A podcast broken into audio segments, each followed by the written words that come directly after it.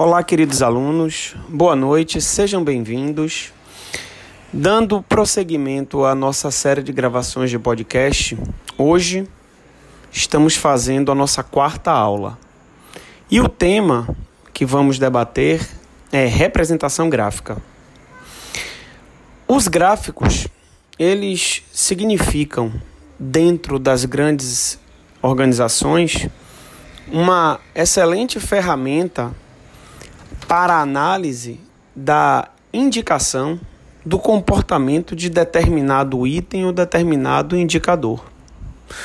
Os gestores, especialmente aqueles que estão posicionados nas cadeias de comando, os gerentes, os coordenadores, eh, os diretores, aqueles profissionais que administram o negócio e que estão à frente das principais tomadas de decisão dispõe de tempo reduzido para análise aprofundada dos indicadores e de tudo aquilo que acontece no dia a dia da organização. Então, todos eles lançam mão de uma ferramenta ou de um artifício que os ajuda visualmente a compreender como é que determinado índice, como é que determinado contrato, quanto é que determinado orçamento, quanto é que determinado cliente está se comportando na relação com aquela empresa, com aquela área ou com aquela atividade. Então, essas representações, essas ferramentas são, na maior parte do tempo, os gráficos.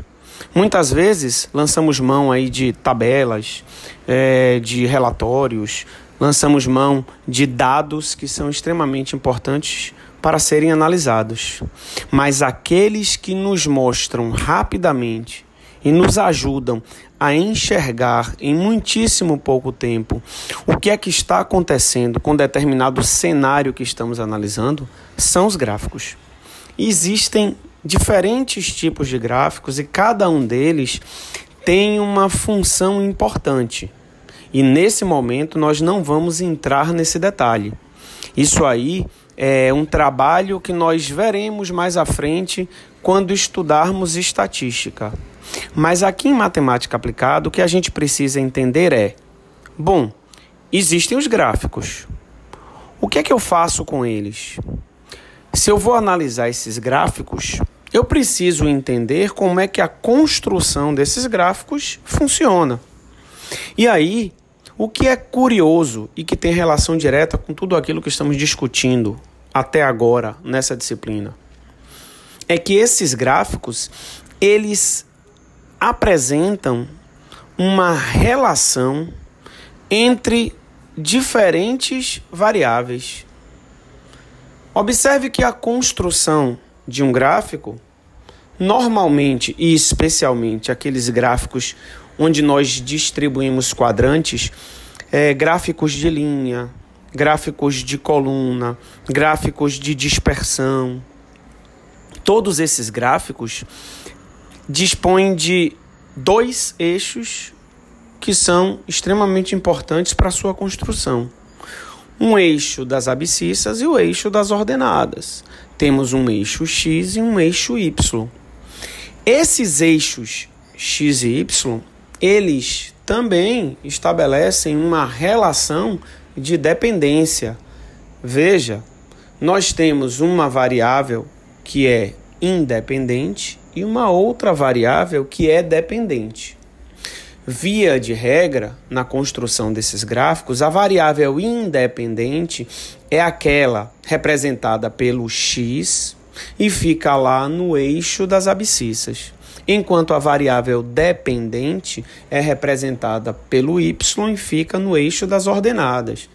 Então, todas as vezes que vamos construir um gráfico desse tipo, nós temos uma variável e uma outra que depende dela, e essa outra que depende dela vai variar de acordo com aquilo que estabelecermos como condição. E essa condição é uma função.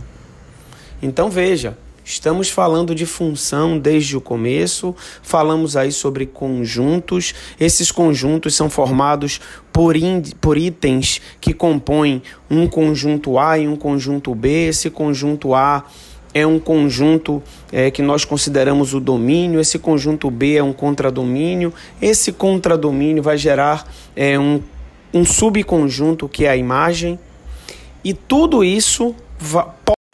E como eu ia dizendo, tudo isso junto, domínio, contradomínio, imagem, vão culminar na construção de um gráfico que vai representar naquele momento o comportamento daquilo que queremos analisar.